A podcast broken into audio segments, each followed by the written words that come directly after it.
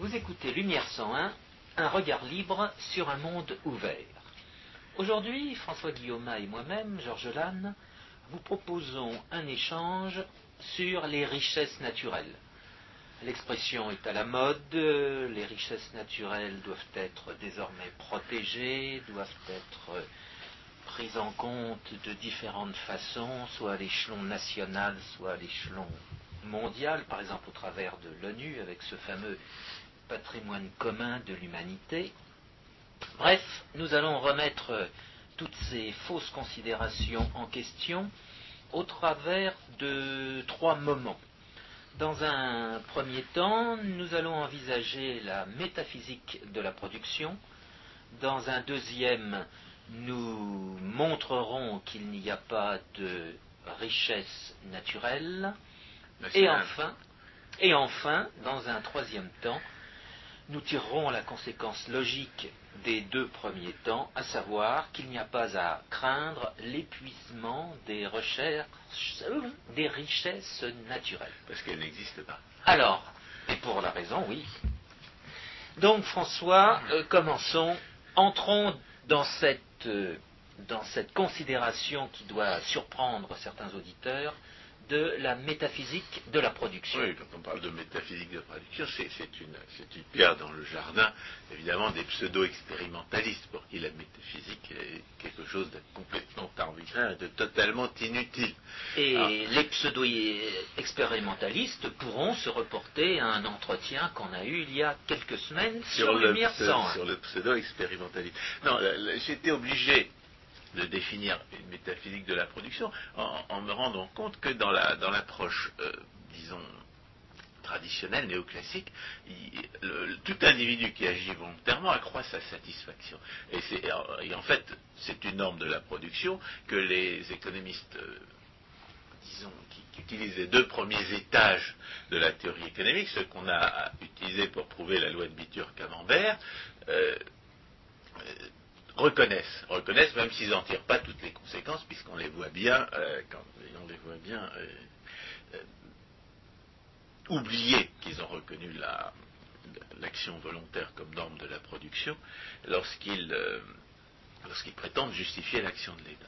Mais justement, cette action de l'État pose un problème, c'est que, que l'intervention de l'État, quand l'action de l'État, lorsqu'elle ne se borne pas à neutraliser les voleurs et les assassins, est dite intervention. Et l'intervention de l'État est forcément voleuse. Elle, s'empare de la production des autres. Or, il est manifestement euh, différent de produire et de voler la production des autres, puisque lorsqu'on se retrouve avec une production volée, c'est pas, pas soi-même qui a produit. C'est la malheureuse victime du vol qui a produit. Donc il y a une différence catégorique, il y a une différence nécessaire entre la, production et le vol. Donc on ne peut pas s'en tenir euh, au critère de la de l'accroissement de la satisfaction, dire les hommes de l'État produisent parce qu'ils augmentent leur satisfaction en volant les autres. On est donc obligé de distinguer objectivement entre la production et le vol. Et à ce propos, je fais une parenthèse, depuis maintenant, grosso modo, le début de la décennie 1990, il y a justement des économistes néoclassiques qui commencent à mettre en parallèle cette action euh, violente, destructrice de l'État et l'action de production euh, de l'individu. Je ferme la parenthèse. justement, c'est très bien d'avoir parlé de violence, justement parce que cette notion de violence, que qu'on ne peut pas définir sans la rapporter à un droit de propriété, c'est-à-dire un lien entre un individu possesseur et une chose singulière possédée cette relation entre le droit de propriété, c'est ce qui définit la violence. Et la violence est, destructrice en ce sens qu'elle fait disparaître le, lien d'information qui existait entre le possesseur et la chose possédée. Ce lien d'information qui est, le, siège de la valeur. De la valeur. Ce qui fait une richesse, c'est la relation entre un esprit humain qui porte un jugement de valeur sur une chose dans la mesure où cette chose est capable de, jouer un rôle dans la réalisation de son projet. Et c'est comme ça qu'on arrive à une définition de la production qui est, qui est distincte de celle des économistes, disons de l'économie mécanique. Et cette définition de la production consiste à dire que produire, c'est la, production, c'est la communication euh, par l'esprit humain à la matière d'une information en vue de réaliser un projet. Alors on voit très bien que, tout dépend de l'information dans cette affaire. C'est-à-dire que la, valeur ne se rapporte qu'à un projet. Si vous ne savez, pas quoi faire d'un objet, il n'a pas de valeur pour vous. Si vous ne savez pas que cet objet existe, il n'a pas de valeur pour vous. Si vous ne, connaissez pas le lien, si vous ne connaissez pas le moyen de faire servir cet objet, euh, de, faire servir ce, projet par cet objet, il n'a pas de valeur pour vous non plus. Et c'est vous qui portez le jugement de valeur. La, valeur se trouve dans l'esprit des gens. Le, jugement de valeur est un acte de la pensée. Et tout ce que les, que les économistes mathématiciens euh, n'arrivent pas à représenter, ce dont forcément ils sont amenés à ne pas tenir compte à force de, ne pas se le représenter, eh bien c'est que la valeur est un, c'est que le jugement de valeur est un acte de la pensée. Bien au contraire, ils ont tendance, surtout s'ils sont formés aux sciences naturelles, comme le sont les ingénieurs, à réifier la valeur, à vouloir en faire quelque chose qu'on puisse, puisse exprimer en termes mathématiques, c'est-à-dire en parler comme si c'était mesurable, comme si on pouvait mesurer un acte de la pensée, et comme si ça, pouvait s'additionner, et surtout comme si c'était indépendant de l'esprit qui a, euh, qui, euh, qui, porte le jugement de valeur et qui a créé la de l'objet à servir le projet. Et c'est pour ça qu'on parle de métaphysique de la production. On parle de métaphysique de la production parce que toujours euh, contre les pseudo-expérimentalistes, on est obligé de dire que la valeur, que, la, richesse n'a pas d'autre origine fondamentale que la création d'informations par l'esprit humain. Alors, je Et cette, création, c'est-à-dire qu'il apparaît, à, l'occasion de la production, il apparaît dans l'univers quelque chose qui ne s'y trouvait pas auparavant, et ça, c'est métaphysiquement euh, crucial. Euh, c'est métaphysiquement crucial parce que euh, les pseudo-expérimentalistes ne peuvent pas supporter l'idée qu'il apparaisse quelque chose dans l'univers qui ne s'y trouvait pas auparavant. Et d'ailleurs, les représentations de l'économie mathématique ne laissent, jamais apparaître rien de nouveau dans leur, euh, modèle de prétendue production. Mais en l'espèce, je voudrais souligner un point de vocabulaire. Euh, François Guillaume, vous venez d'utiliser le mot information et, ce mot euh, est un petit peu galvaudé aujourd'hui et il est souvent envisagé d'une façon très technique. Moi, je l'envisage euh, en tant que euh, réduction de l'ignorance, l'ignorance dont je parle étant propre à chaque individu. Euh, s'il y a des découvertes, c'est que euh, les individus ou l'individu qui découvre ne connaissait pas avant euh, ce qu'il découvre, c'est justement une action et un acte de la pensée qui lui a permis d'arriver à cette découverte. Autrement dit, euh, l'information au sens où on va utiliser ce mot peut être envisagée soit d'une façon entre guillemets négative, réduction de l'ignorance, soit d'une façon positive, qui est augmentation de la connaissance, augmentation des connaissances de chacun. relativement à l'esprit humain, il faut quand même pas oublier que la production, c'est la mise en forme de certains objets. Il n'y a pas, il n'y a pas, évidemment, aujourd'hui dans une économie de service où, finalement, ce sont les esprits qui communiquent les uns avec les autres, et, à cette occasion, on va de plus en plus euh, identifier la, création de l'information à la réduction de l'ignorance. Mais euh, quand, on est, quand on est dans une, dans une l'économie industrielle, on voit bien que transformer du minerai de fer en, voiture, c'est donner une forme euh, aux atomes de fer qu'ils n'avaient pas auparavant.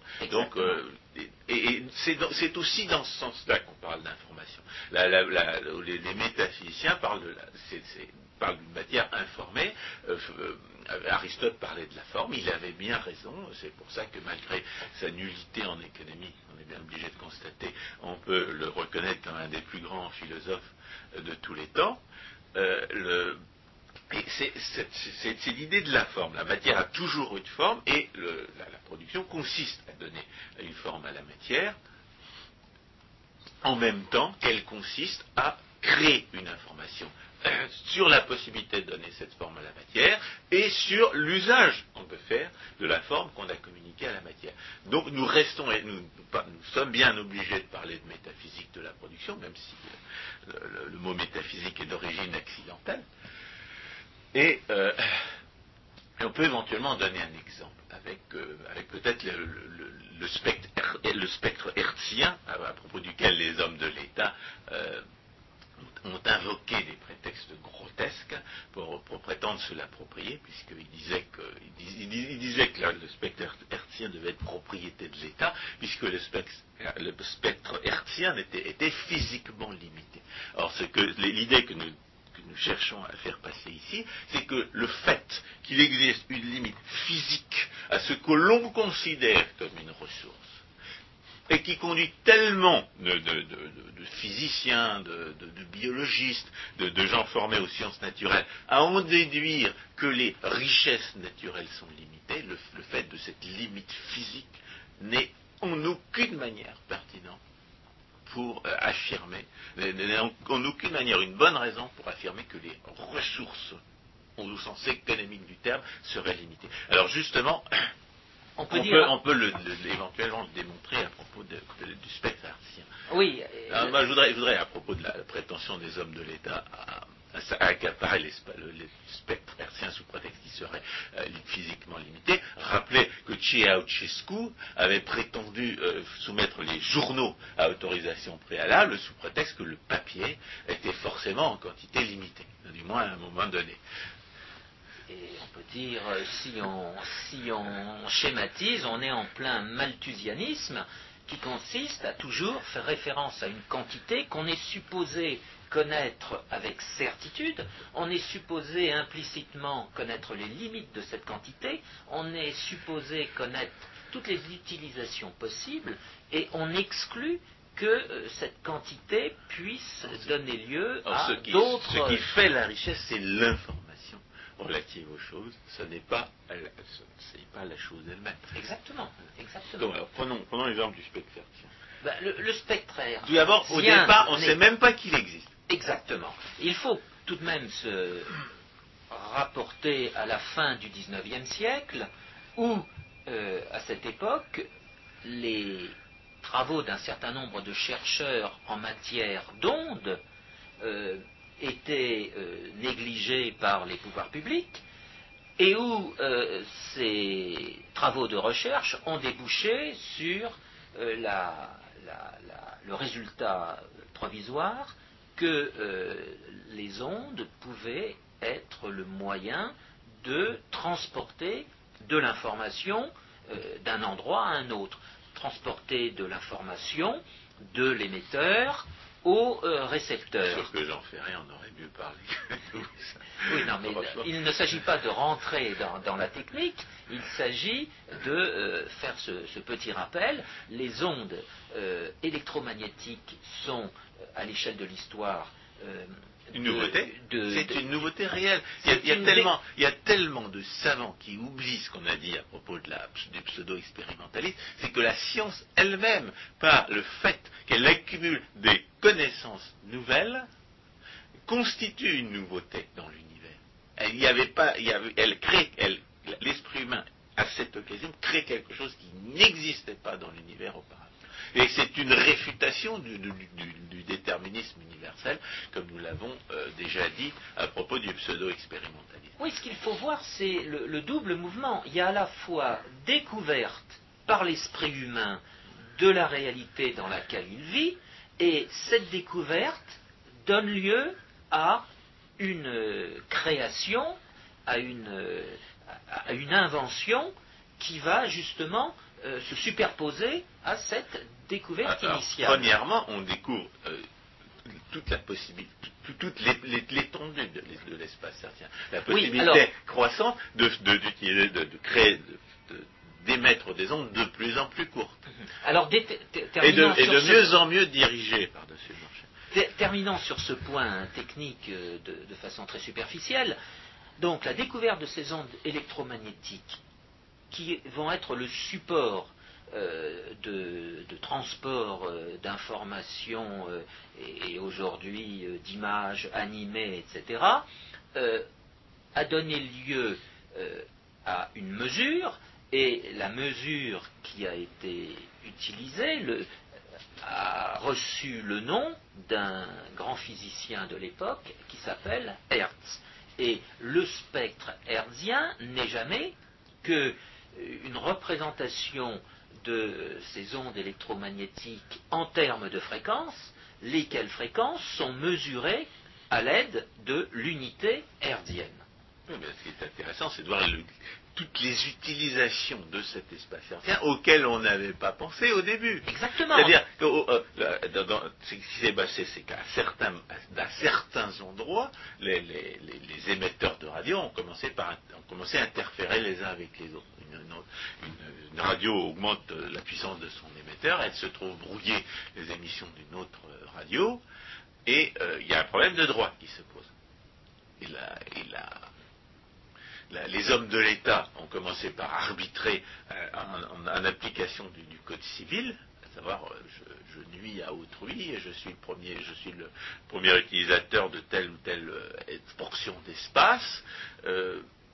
Et qu'en tant que premier utilisateur de telle ou telle proportion, portion d'espace, c'est moi qui ai le droit de m'en servir, et, celui qui vient après n'a pas le droit. Mais si j'augmente ma fréquence, et si j'augmente l'intensité de mes émissions, est-ce que je ne dépasse pas la, première utilisation? Est-ce que je ne dépasse pas le, cadre de ma première appropriation? Mais ce qui s'est passé, c'est qu'aujourd'hui, dans, un contexte où justement la, la, la disponibilité physique de, l'espace hertzien demeure inchangée, on a trouvé toutes sortes de moyens d'en faire une, utilisation beaucoup plus intensive, alors que les lois de la physique restent les mêmes. On, peut, mentionner deux, exemples. Il y a, la radio numérique, la radio et la télévision numérique c'est-à-dire la possibilité de moduler différemment l'émission, de telle manière que non seulement elle, n'interfère pas avec les émissions euh, euh, sur, la même fréquence d'autres émetteurs, mais en plus euh, d'obtenir une, qualité de, réception plus, importante. Puis la deuxième, deuxième innovation, ça consiste à avoir des relais c'est-à-dire à, combiner la, transmission par, câble et la transmission euh, hertzienne pour, avoir des, émetteurs dont la, puissance est beaucoup plus faible, mais, dont chacun peut recevoir les émissions à l'endroit où il se trouve. Donc on voit que la, disponibilité physique, euh, on voit que la,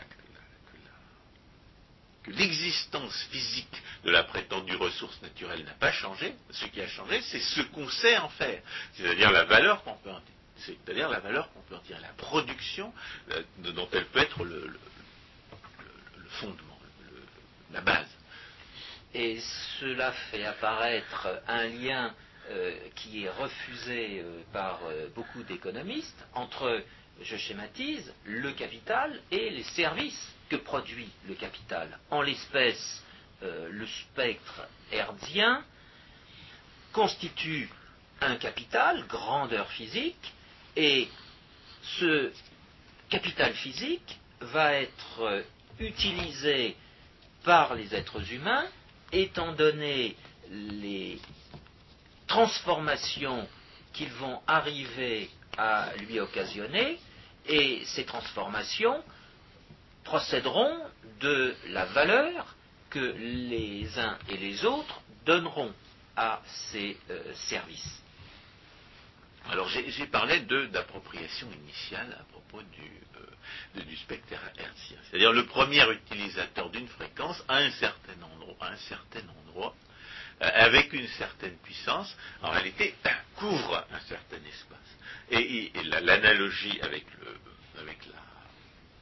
la, propriété foncière, les, juristes ont, su la faire tout de suite. Vous êtes le premier utilisateur d'un terrain inutilisé quand vous, êtes le premier à émettre un certain nombre. Et, c'est ce lien entre la première utilisation et le, et le, droit qu'il faut euh, éventuellement euh, explorer.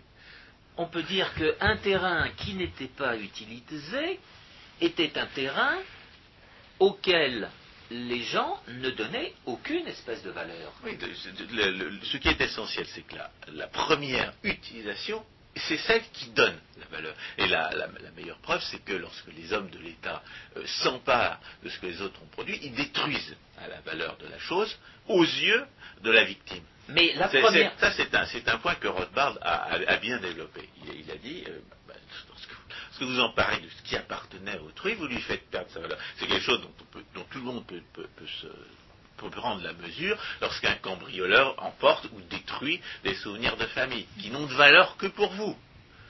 Mais la première utilisation, ce n'est rien d'autre que la mise en valeur initiale de la chose en question. C'est-à-dire que la richesse n'existe pas avant que quelqu'un n'ait formé sur elle un projet.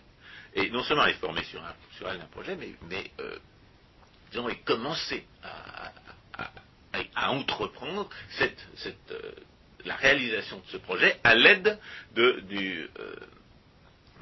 de, l'objet en question, ne serait-ce qu'en faisant des plans pour, pour réaliser ce projet. Et c'est ce, ce, genre de démarche que l'on va utiliser, que les juristes qui savent ce que c'est que le droit vont utiliser pour constater la première que la première utilisation, la première utilisation qui crée la première appropriation.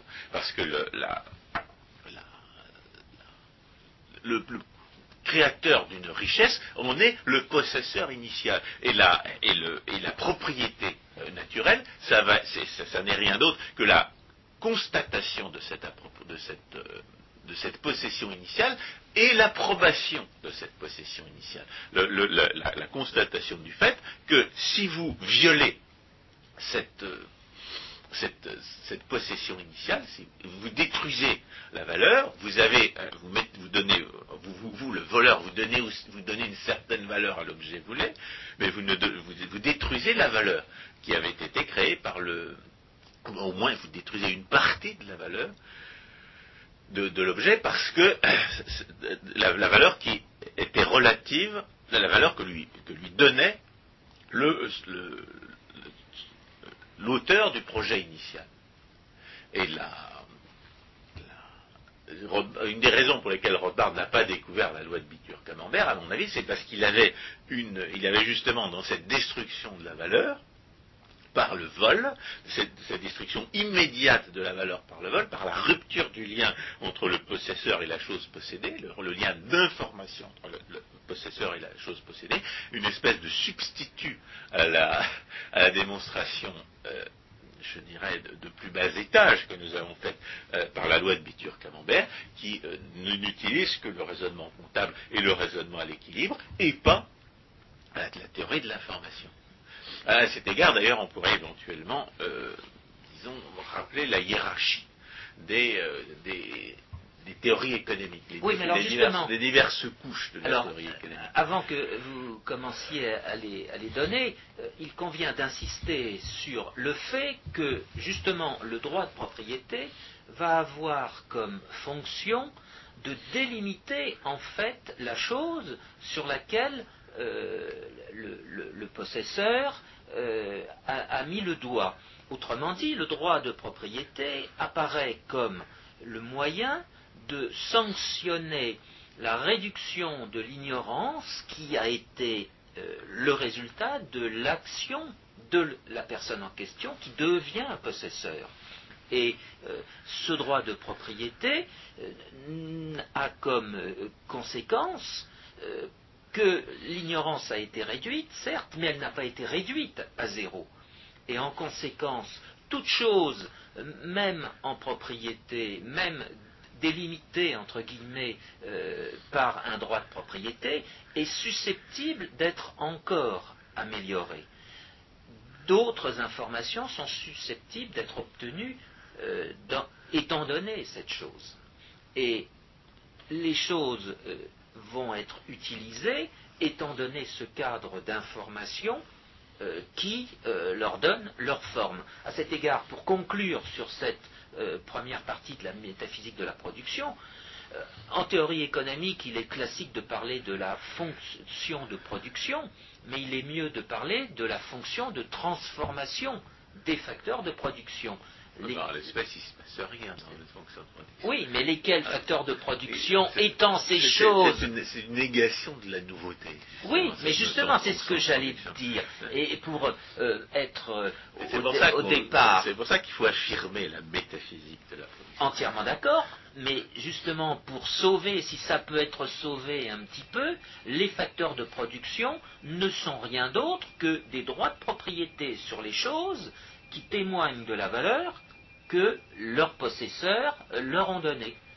Et Les facteurs de production, ce sont des objets. Mais ce sont des objets qui n'ont de valeur que dans la mesure où leur possesseur veut, leur faire servir un projet. Mm. C'est pour, ça que, c'est absurde que, la démarche, disons, réifiante des, économistes mathématiciens et, plus, sociologiquement des ingénieurs qui se prennent pour des économistes est absurde.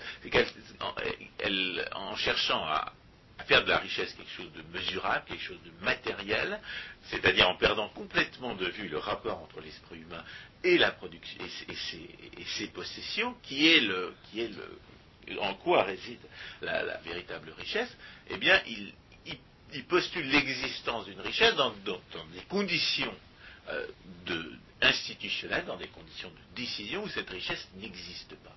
C'est pour ça que la, notion de richesse nationale ou de richesse euh, patrimoine mondial de l'humanité n'a strictement aucun sens. C'est qu'il n'existe pas d'individu qui... Euh, c'est que les individus qui sont censés être propriétaires de quelque chose, en réalité n'ont aucun pouvoir de décision, ne peuvent former aucun projet, et la, vérité, c'est comme toujours quand, quand, vous postulez. Et en plus, euh, a démontré, a mis en forme une impossibilité naturelle qui a toujours existé, à savoir qu'il euh, n'existe pas de décision collective. De sorte que les gens qui, parlent de, de, patrimoine commun, de propriété collective, ce sont des gens qui entendent bien, en réalité, disposer personnellement eux-mêmes des objets en question, et, en disposer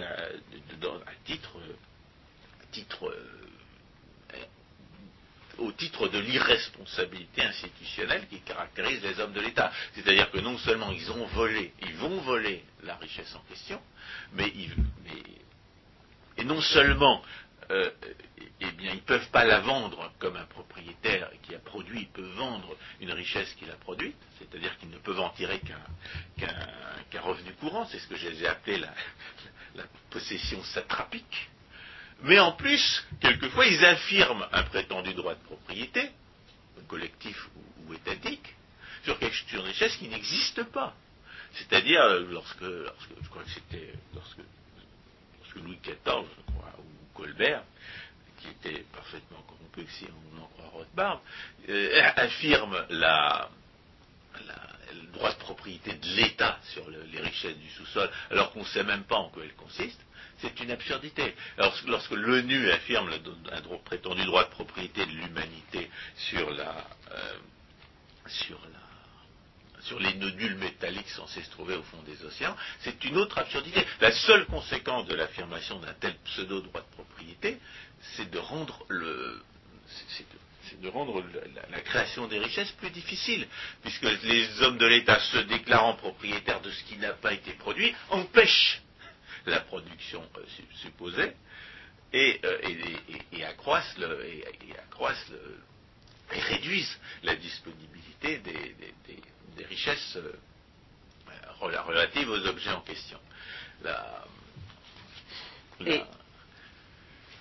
et, alors, J'en reviens donc au, point euh, où vous vouliez faire apparaître les différents niveaux de, compréhension. Euh, justement, le premier niveau euh, suppose que les droits de propriété soient parfaitement définis, et cela va amener au raisonnement comptable. Le, le, premier niveau, qui, nous a donné l'occasion de parler de sophisme comptable, suppose que les, que les, jugements de valeur, que, les, tels que les expriment les rapports de prix, soit, soit porté par des, par des producteurs responsables.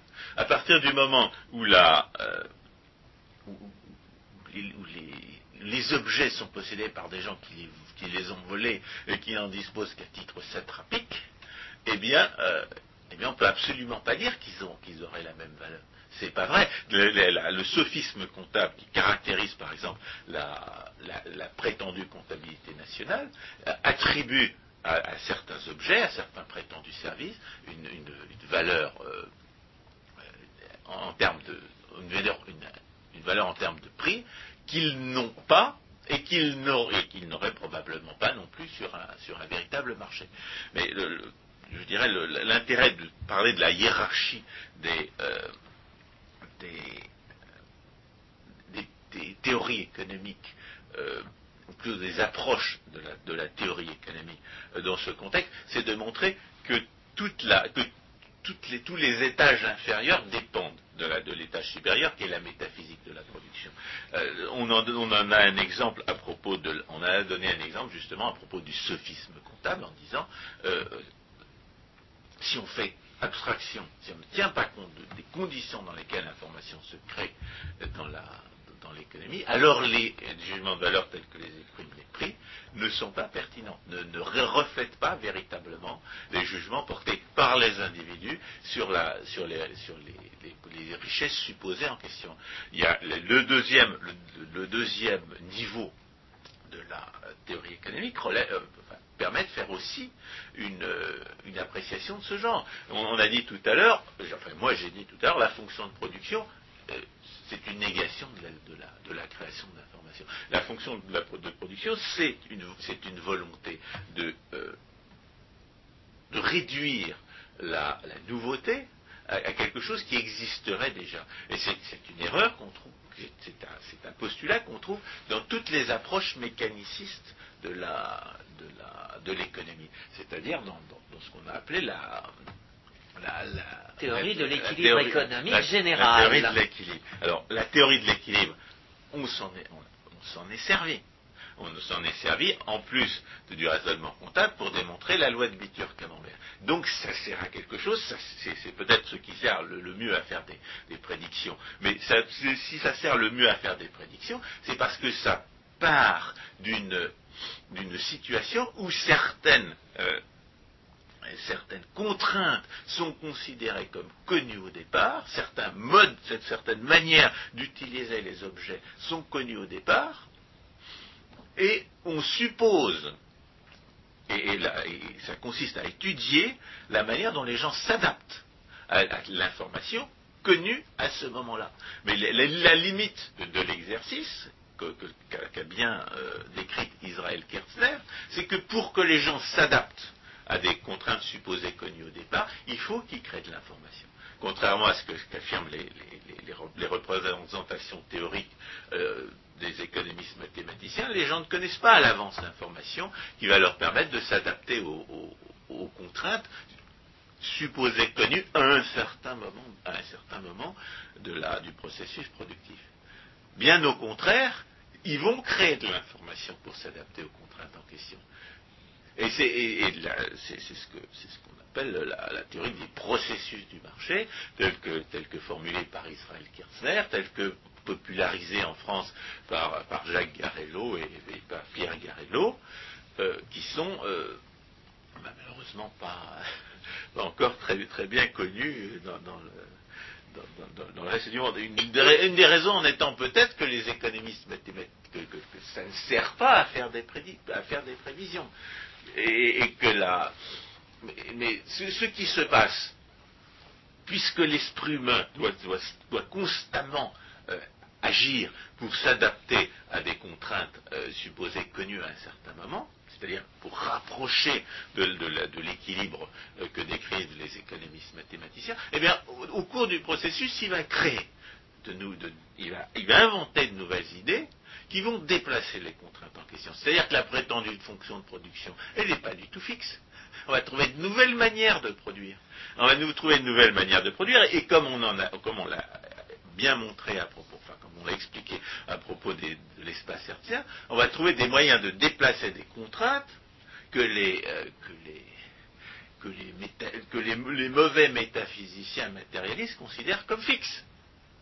C'est-à-dire que, la- la- la- en même temps que l'action de l'esprit humain rapproche de l'équilibre euh, qu'on pouvait définir au départ à partir des contraintes euh, supposées connues à un instant donné, eh bien en même temps il va déplacer, il va déplacer l'équilibre, euh, les conditions de, cet équilibre, de sorte qu'on n'atteindra jamais l'équilibre euh, qu'on pouvait déduire, euh, qu'on pouvait décrire à partir des conditions de départ, parce que ces conditions de départ, vont, vont disparaître du fait de l'action de l'esprit humain.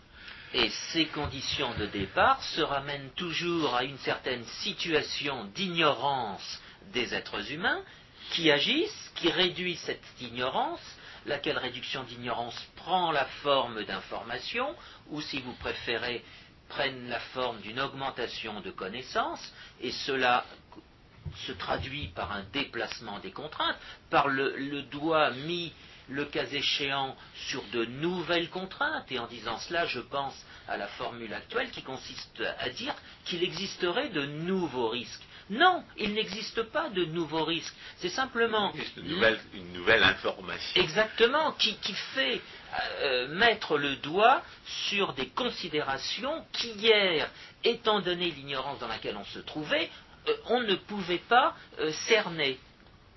Alors ça, ça donne l'occasion peut-être de mentionner le troisième niveau de la théorie économique qui mélange la création d'informations et la et la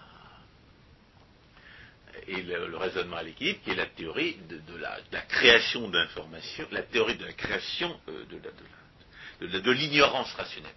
Pourquoi, ne pas utiliser ce terme, puisque nous avons choisi de, de- de parler de réduction de l'ignorance plutôt que de création d'informations en ce qui concerne l'esprit humain, chaque fois que qu'on en avait la possibilité, parce que c'est un moyen de nous rappeler quelque chose qu'on a toujours tendance à oublier. Donc parlons d'ignorance rationnelle.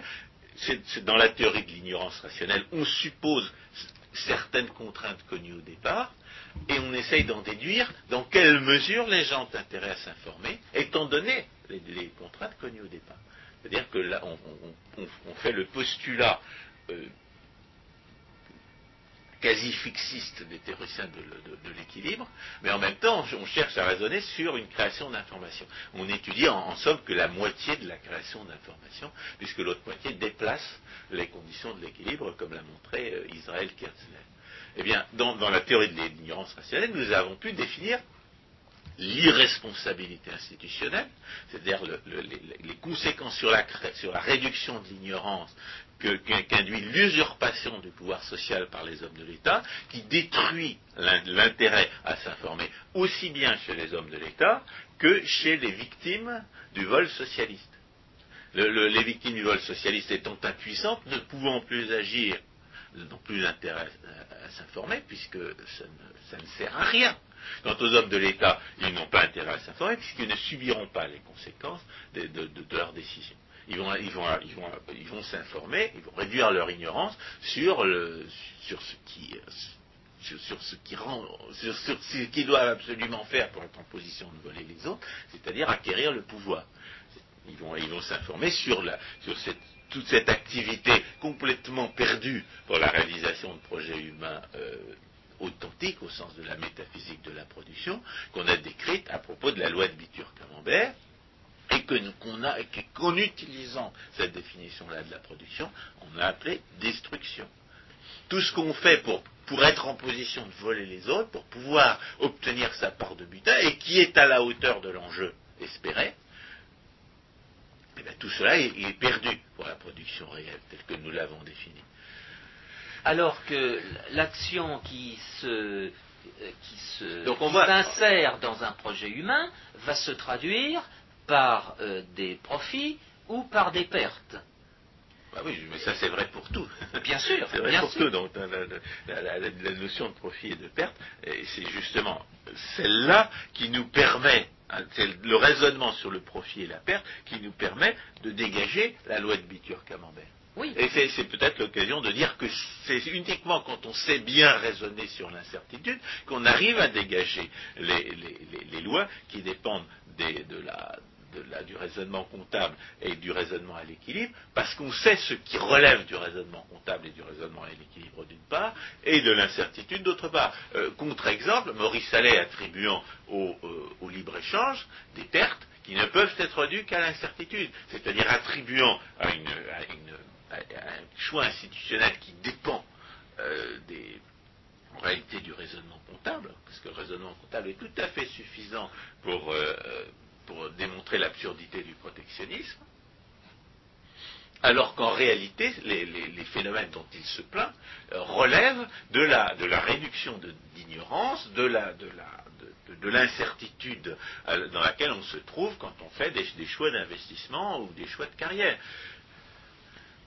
Mais ce qui se passe, c'est que euh, quand on parle de profit, nécessairement on est dans un contexte d'incertitude. Le, profit ne peut pas se concevoir dans un contexte de certitude. En revanche, euh, la perte euh, doit être envisagée comme un profit négatif qui a comme point de départ des erreurs ou des contradictions dans l'action qui est menée. la perte qui est infligée par la violence est à distinguer de la perte qui va euh, résulter euh, d'une action menée dans le cadre d'un projet. C'est pas, pas absolument évident en tant que perte en tant que perte, vous avez mal prévu, vous avez mal prévu la, charge que les hommes de l'État allaient vous infliger par leur esclavagisme, et, et, vous subissez une perte. Mais malheureusement, dans vos projets, vous êtes quand même obligé de tenir compte de la prédation étatique. C'est-à-dire qu'il se peut que si les hommes de l'État volent moins que vous ne l'aviez prévu, vous fassiez un profit. Bien sûr. Mais, ça, c'est, disons, c'est un peu secondaire par rapport au, sujet euh, de la, prétendue euh, richesse naturelle. Ce qui, euh, ce qui compte quand on, quand on parle de la, de la métaphysique de la production, c'est de, de reconnaître que toute richesse est produite par quelqu'un et qu'elle se retrouve, qu'elle se retrouve de ce fait en possession de quelqu'un. Et le, jugement que la philosophie politique porte sur cette, sur cette, sur cette appropriation initiale, c'est de, l'appeler propriété naturelle. Et, ça transforme la formule de Ayn en toute richesse est produite par quelqu'un et elle appartient à quelqu'un. Et, là, et, là, et ce que nous avons dit, c'est que la, c'est que la, la notion d'appropriation collective, de ce fait, n'a aucun sens. Et là, on pourrait éventuellement euh, en donner l'exemple en analysant la formule, euh, enfin, donner la preuve en, analysant la formule de Rousseau. Euh, Rousseau, dans le discours sur l'origine de l'inégalité, dit, à propos de celui qui le premier a, enclos un champ pour le travailler, gardez-vous et pour le déclaricien, gardez-vous d'écouter cet imposteur, vous êtes perdu si vous oubliez que les fruits sont à tous et que la terre n'est à personne. Alors là, ce que nous avons, c'est c'est un discours qui est complètement anticonceptuel, c'est-à-dire un discours qui utilise des, mots en dehors de leur contexte de validité en dehors du contexte où ils peuvent avoir, un sens. Euh, comme, toujours, quand il s'agit d'un anticoncept, les, mots sont susceptibles d'une interprétation raisonnable, mais en l'espèce, on utilise le mot justement dans une exception qui, ne l'est pas. Lorsque, euh, Rousseau dit euh, les fruits sont à tous, qu'est-ce que ça peut bien vouloir dire? Concrètement, si vous mangez un fruit, eh bien, un autre ne peut pas le manger à votre place. C'est-à-dire que ça n'a aucun sens de dire que les fruits sont à tous. ce qui dans ce sens-là, dire que tout le monde devrait pouvoir utiliser, avoir un accès égal à ces fruits-là, ça n'est pas une réfutation de la possibilité de s'emparer personnellement d'un fruit puisque de toute façon, il va bien falloir qu'une seule personne le mange, ce fruit. Parce qu'elle va, se trouver en position de, l'identifier comme un fruit mangeable, de le cueillir et de le manger.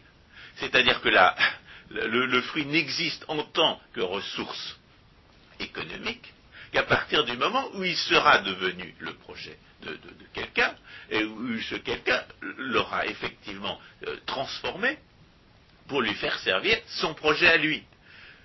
Donc si on, veut donner un sens, et, il existe un sens raisonnable à cette formule, les fruits sont à tous, ça veut dire les fruits qui, les fruits qui n'appartiennent à personne, n'importe qui a le droit de se les approprier. Mais c'est la réfutation même de ce que Rousseau voulait affirmer. Ce que ça veut dire, c'est que quand on, l'acception raisonnable de la formule les fruits sont à tous, c'est que justement on a le droit de s'emparer d'une ressource inutilisée, ne serait-ce que parce que ce n'est voler personne que de ne voler personne, que l'appropriation collective n'a aucun sens, qu'on ne peut absolument pas dire que l'humanité soit propriétaire de l'ensemble des richesses naturelles, non seulement parce que ça n'a ça n'a aucun sens au, terme, de parler de propriété autrement qu'en termes de relations singulières entre, un individu et un objet, mais parce que ça n'a aucun sens de parler de richesse, là où justement les choses n'ont pas encore de valeur. Et peut-être qu'elles n'en auront jamais. Lorsque, lorsque, lorsque, Rousseau dit la terre n'est à personne, c'est exactement la même chose. Parce que ce n'est pas voler que voler ce qui n'est à personne si ce n'est pas voler que, de s'emparer de ce qui n'est à personne, il s'ensuit qu'on a le droit de, s'en emparer. On a le droit d'en faire ce, qu'on veut. Et l'individu qui arrive derrière et qui dit la, terre est à tout le monde, donc j'ai le droit de manger le, blé que tu as fait pousser, donc j'ai le droit de, cueillir les fruits dont tu as planté les arbres, celui-là, qu'est-ce qu'il cherche à faire en réalité? C'est réduire en esclavage celui qui a créé la valeur du champ, qui a créé l'arbre fruitier et sa valeur. Donc l'individu qui affirme la propriété collective de l'humanité sur les richesses naturelles, alors que les richesses naturelles, on a démontré qu'elles n'existaient pas, ne cherche qu'à vivre en prédateur par la force sur le dos de ceux qui ont créé les richesses en question. Exact. Et euh, à cet égard, on peut aussi euh, considérer que les objets auxquels font, fait référence Rousseau sont des totalités, ne sont pas susceptibles de propriété.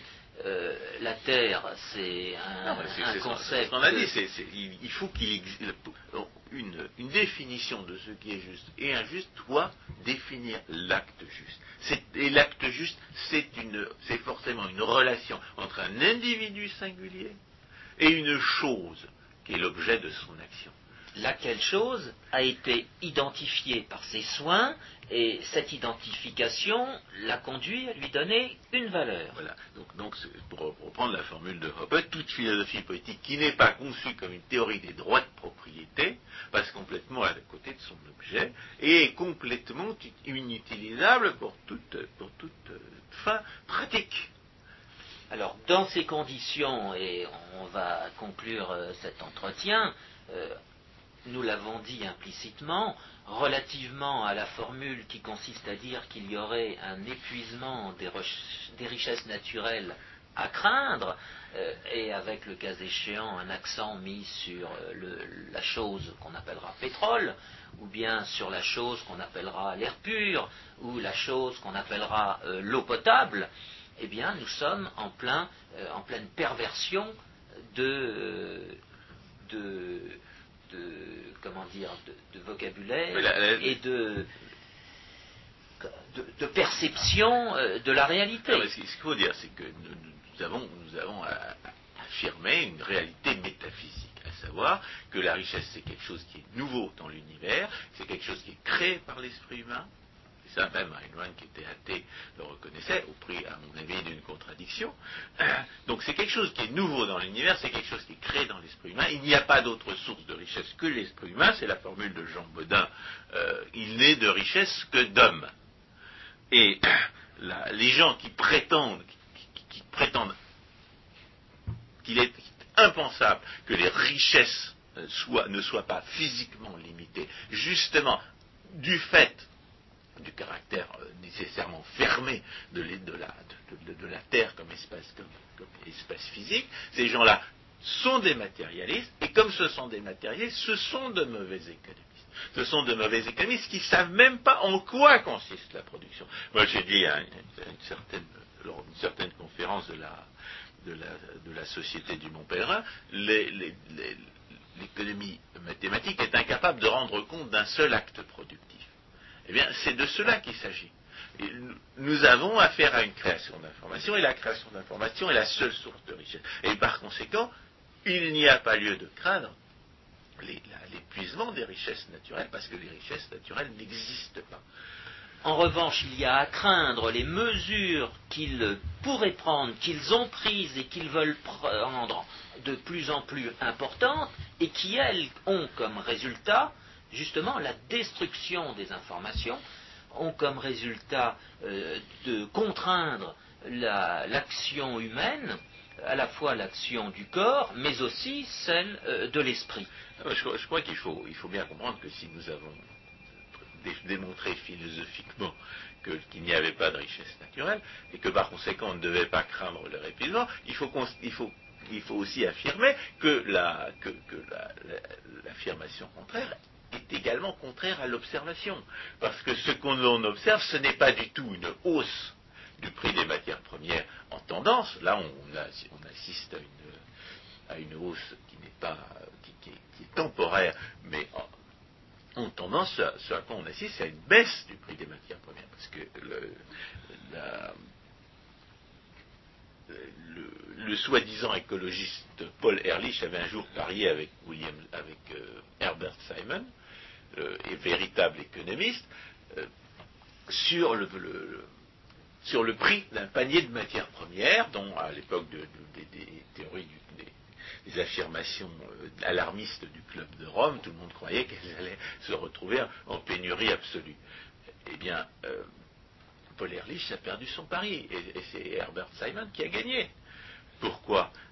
Eh bien, parce que ce que l'on appelle des, réserves prouvées ou des réserves probables ne dépend que de l'information dont on dispose à un certain moment. Et, et 20 ans plus tard, c'est-à-dire à, peu près à l'époque où le club, dans le délai où le premier rapport au club de Rome prétendait que, les, on observerait une pénurie absolue pour la plupart des matières premières, qu'est-ce qui se passe? Eh bien, les, réserves prouvées et les réserves probables ont augmenté. La quantité physique des réserves en question a, augmenté. Et en termes de, euh, pouvoir d'achat, eh bien, le, prix des, matières premières a diminué il ne faut pas, la, disons, la, situation actuelle dépend de circonstances très particulières, notamment sur le marché du pétrole.